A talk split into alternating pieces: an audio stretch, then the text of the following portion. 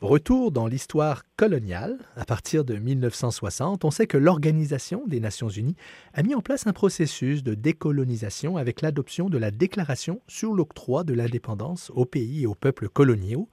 C'était en 1960, mais il existe encore aujourd'hui 17 colonies, des territoires autonomes qui n'ont pas encore eu accès à leur propre indépendance, pourquoi?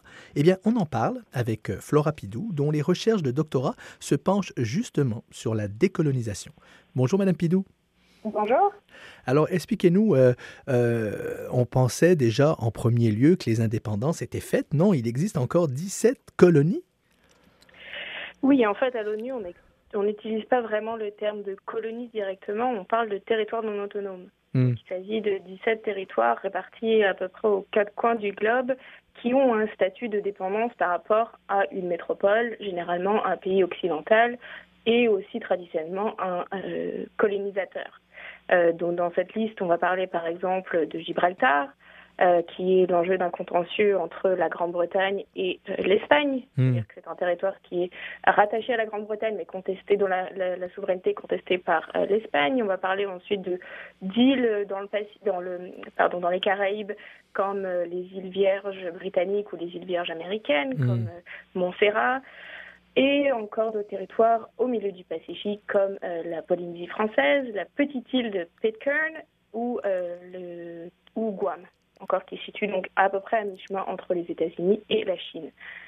Hmm, donc, euh, on pourrait appeler ça des reliquats de colonialisme ou des reliquats de territoires autonomes qui finalement sont restés euh, tels qu'il est euh, face aux indépendances des grandes nations d'Afrique ou d'Amérique du Sud, par exemple? Oui, par exemple, on parle aussi de miettes d'empire. Hmm. les, deux, il y a plusieurs termes qui se retrouvent dans la littérature ou même dans les journaux. Euh, mais tous des notes en fait d'une relation de domination. C'est mm. ça leur point commun. Mais plus on les étudie, plus on se rend compte que chaque territoire a une relation particulière et plutôt unique avec leur métropole. Euh, donc c'est difficile de les mettre euh, tous dans le même panier. Hmm. oui, chaque cas a son propre histoire, comme vous l'avez dit tantôt, ses particularités aussi culturelles et historiques. Euh, le cas de Gibraltar, comme vous le mentionnez, en territoire entre guillemets espagnol, mais rattaché à la couronne britannique. tout ça crée en fin de compte des, on peut dire des anomalies territoriales ou non? Oui, après des anomalies territoriales, il y en a plein. Il y a des territoires, euh, par exemple belges, sur, euh, enfin, appartenant à la Belgique en territoire euh, néerlandais, par exemple. Il y en a plein, mais ça aussi, oui, ça, ça en fait partie. Peut-être que la plus grosse anomalie, effectivement, Gibraltar. oui. Au Pacifique, par exemple, euh, il y, a un, tas d'archipels et d'îles insulaires. Alors, euh, j'avais cette question-là. Bon, on, a des, archipels dans ce coin-là qui ont accédé à leur indépendance et d'autres non. Évidemment, euh, comme vous disiez, il y a chacune a sa particularité historique, mais, finalement, comment ça se fait que, admettons, Tahiti n'a pas été indépendant alors que Caribari est devenu indépendant? Alors ça, c'est... je ne sais pas si on va avoir assez le temps de, parler de tous les cas, mais euh, souvent, il y a une volonté quand même des métropoles de garder la main mise sur les territoires. Hmm. Euh, donc, ce qui n'est pas le cas de tous, de tous les territoires non autonomes, mais beaucoup ont quand même une importance géostratégique euh, pour la métropole. Par exemple, si on parle de la Nouvelle-Calédonie hmm. et de la Polynésie française, du point de vue de la France, c'est quand même un atout dans le Pacifique. Ça, ça donne un pied-à-terre de la France dans la région du Pacifique, ce qui fait mm. que Paris devient en fait une, puissance régionale euh, du Pacifique, qu'on peut avoir son mot à dire dans les, dans, dans, les affaires euh, euh, de cet océan. de cet océan. donc ça, c'est vraiment un des, des, des arguments principaux, c'est que mm. souvent les, les métropoles ont voulu garder le contrôle de territoires très éloignés, malgré, le, malgré les coûts associés. Parce que réussir à déployer sa flotte, euh, son armée euh, à, à, le bout de, du, du, globe, ça, il y a un coût associé. Mais, mais euh, les avantages géostratégiques sont quand même importants. Ce qui n'est pas le cas de tous, de tous les territoires. Parce que par exemple, on parle du cas de, de Pitcairn, qui est donc un territoire en fait au sud de la Polynésie française et qui est rattaché à la Nouvelle-Zélande. Hmm. En fait, le territoire est tellement petit. Euh, en fait, c'est l'ONU qui a confié ces territoires à la Nouvelle-Zélande euh, pour l'accompagner vers l'autodétermination. Sauf que mm. ça, ça s'est jamais fait.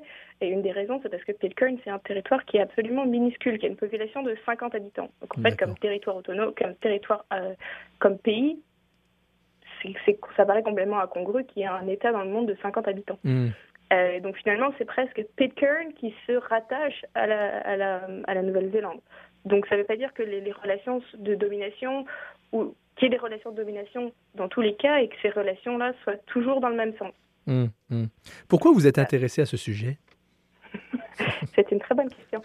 euh, je ne sais pas vraiment. Je pense que c'est euh, peut-être des, des, des, histoires euh, que j'ai entendues. Aussi, en étant euh, moi de nationalité française, je me rends compte qu'on ne parle pas vraiment du passé colonial du pays. On hum. parle euh, souvent avec fierté euh, de nos, des, positions françaises dans le Pacifique, mm. mais sans avoir vraiment un regard critique.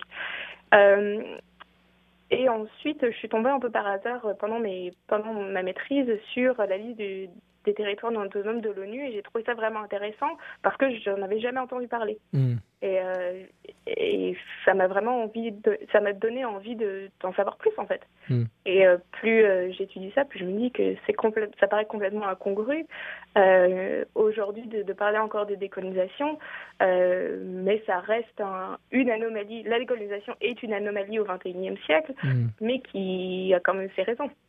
En effet, et puis ces, ces 17 euh, territoires autonomes nous en disent aussi beaucoup sur l'histoire coloniale des grands empires de l'époque. Tout à fait.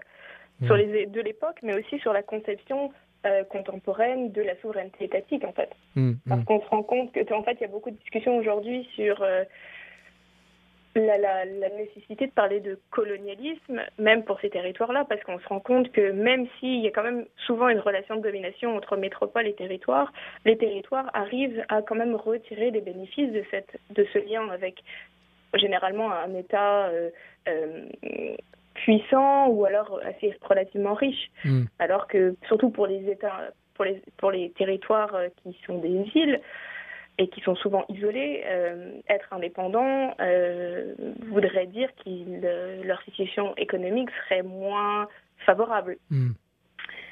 Il y a des relations de dépendance finalement. Qui oui, il y a des relations de dépendance, mais que chaque, de chaque partie en tire, en tire souvent un avantage. Hmm, hmm. Et finalement, les, les, petits territoires vont se contenter de l'autonomie et vont réussir à obtenir de plus en plus de, de prérogatives et d'avantages tout en n'étant pas indépendant. Hmm. Donc, euh, est-ce qu'on se dirige vers ce, système-là de, de, relations, c'est-à-dire des États autonomes qui ne, devraient, qui ne deviendront probablement jamais indépendants pour la plupart, mais qui accéderont à de plus en plus d'autonomie territoriale? C'est vers là qu'on s'en va? Oui, je pense vraiment que c'est vers là qu'on qu'on s'en va, surtout peut-être que le, cas vraiment euh, qui rentrerait pas dans, cette, euh, dans ce cadre-là, ce, ce serait le Sahara occidental. Hmm. parce que c'est vraiment celui qui qui est le plus problématique. contentieux, le plus problématique. Parce que même par exemple, Gibraltar et, les îles Malouines ou les Falklands, qui sont aussi des territoires contestés, mm. euh, dans chaque territoire, c'est vraiment des, populations plutôt homogènes mm. qui, euh, qui reconnaissent vraiment leur lien avec, euh, avec Londres. Alors mm. que pour le cas du Sahara occidental, la situation est vraiment beaucoup plus compliquée. Et là, on a vraiment une population euh, autochtone euh, d'origine du Sahara occidental qui revendique, eux, euh, leur indépendance. Hmm. Face à des, à des à des pays, à des nations colonisatrices. Mhm. L'Espagne, le Maroc, pour le coup surtout le Maroc qui a en fait euh, après le, départ de l'Espagne recolonisé en fait le Sahara occidental. Mm, oui, qui n'est pas reconnu encore par l'ONU. C'est une annexion pour euh, les Nations Unies, mais euh, mhm. évidemment, chaque, comme vous disiez, chaque territoire a son propre, a sa propre histoire. Le Sahara occidental, mhm. on, on, sent quand même que, que l'usure, le temps fait l'usure. Tout à fait. Mm, mm.